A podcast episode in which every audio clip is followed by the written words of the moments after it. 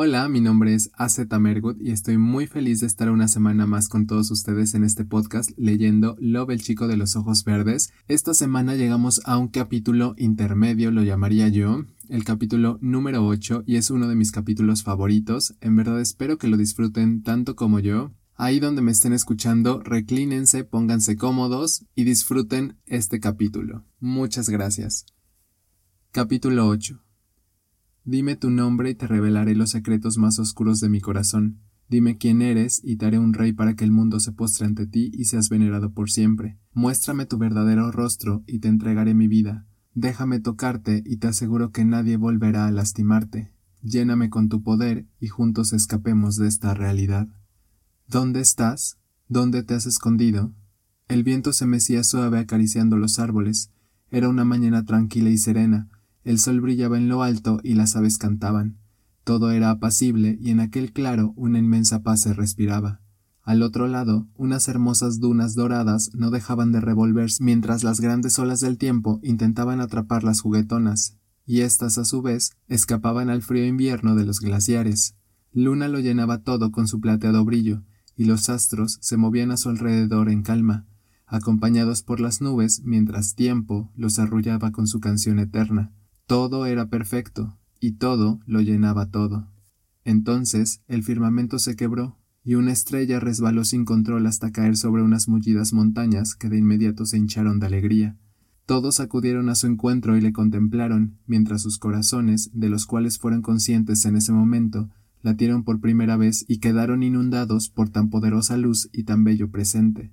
Un perfume nuevo invadió cada rincón y la esperanza más grande envolvió todo a su alrededor. Todos quedaron embelesados, y tiempo se partió en mil pedazos con una sonrisa. ¿En dónde habitas? En la carcajada de un niño, en las alas de un querubín.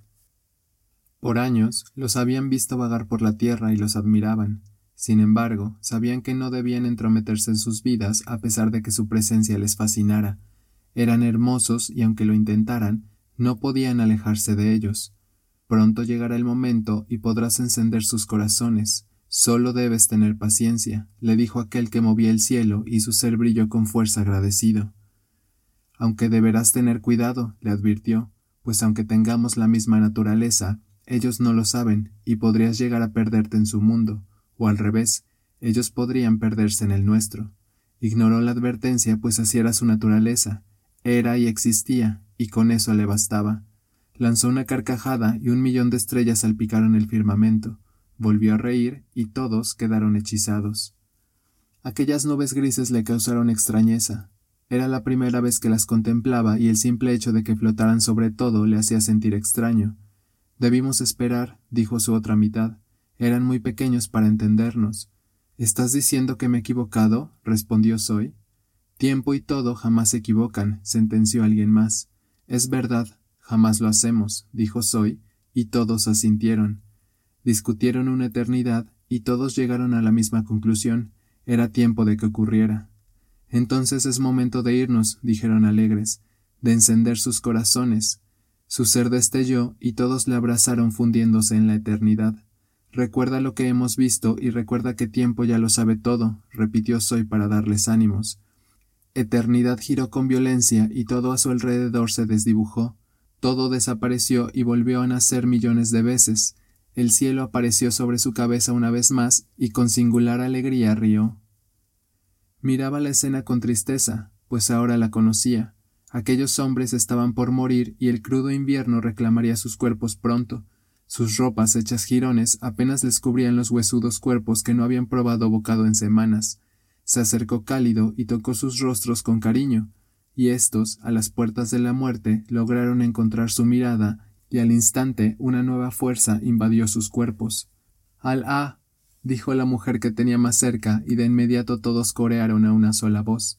Su ser brilló, y todos se levantaron con lágrimas en los ojos mientras sus cuerpos eran restaurados y sin esperar se postraron ante su presencia. Un pensamiento surgió en la mente de un solo hombre, y aquella voz que siempre le había acompañado siseó en la oscuridad de la noche con una carcajada. Todos se levantaron y avanzaron con nuevas fuerzas. Su corazón les decía que más allá había un refugio, y que aquel Dios al que habían contemplado era su Salvador.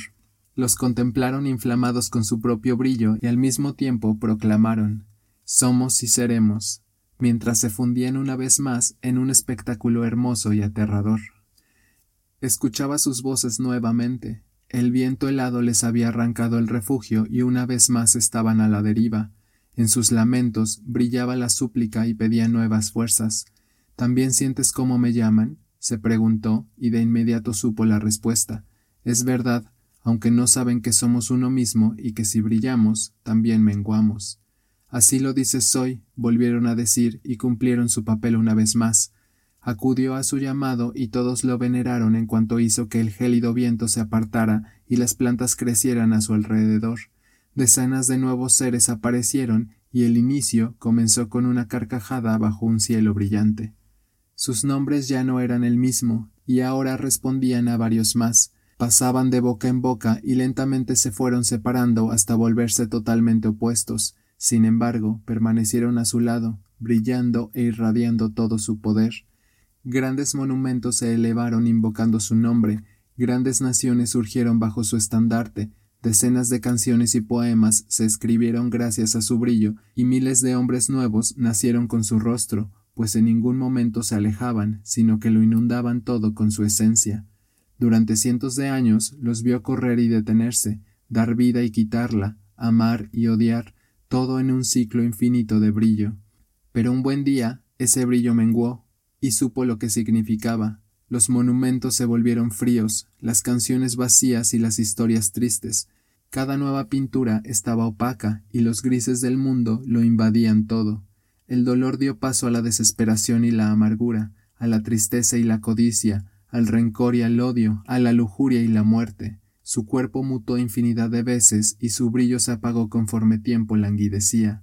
Todo era diferente y el corazón de aquellos que una vez lo habían adorado ya no los recordaban.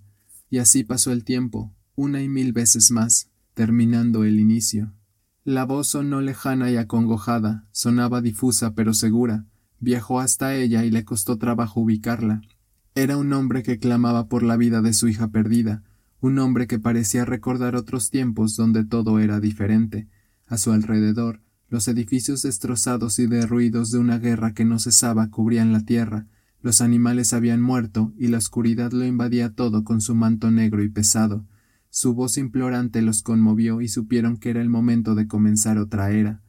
Aparecieron como miles de años atrás lo habían hecho con aquellos hombres en la nieve y por un instante el corazón del hombre reflejó su brillo.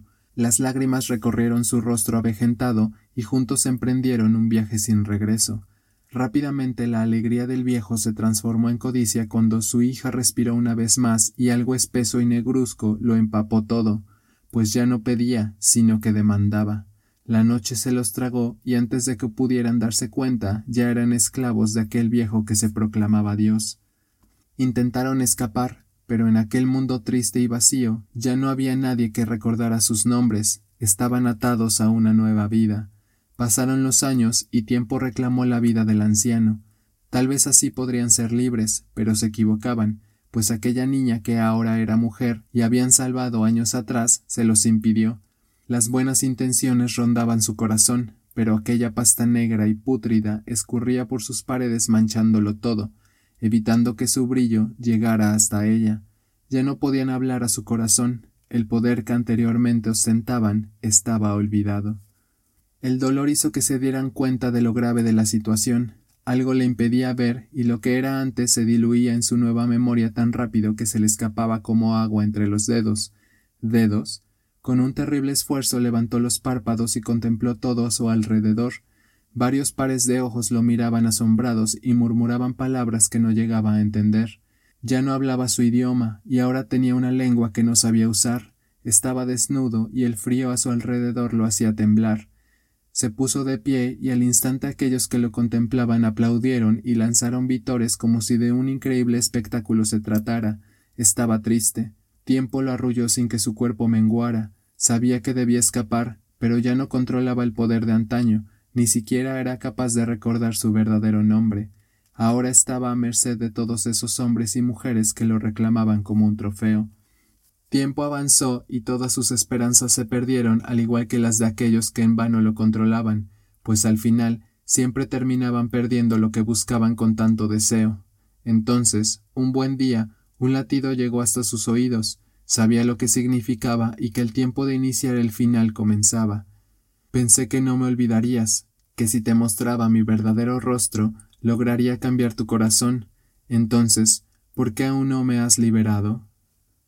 Y así termina el capítulo número 8. Es un capítulo muy pequeño, pero que en verdad guarda un espacio especial en mi corazón porque creo que es un capítulo que resume muy bien todo el trasfondo de la historia o de todo el libro como tal, de toda la novela. Entonces espero que lo hayan disfrutado. La verdad es un capítulo que cuesta un poco de entenderse, lo entiendo, y mucha gente que ha leído este libro me ha dicho que no es realmente necesario, pero para mí es un capítulo que en verdad me gusta mucho y que creo que más adelante cobra todo el sentido del mundo. Si ahorita no lo entendieron, en verdad no se preocupen. Esperen al siguiente capítulo, que es el capítulo 9, donde continuaremos con el asalto al tren de Nostos. En verdad no se desesperen, confíen en que este capítulo cobrará sentido más adelante. En verdad espero que estén muy bien, les mando un abrazo muy muy fuerte, muchas gracias por estar aquí, muchas gracias por todos sus comentarios, espero que podamos reunirnos una vez más la siguiente semana, muchas gracias, adiós.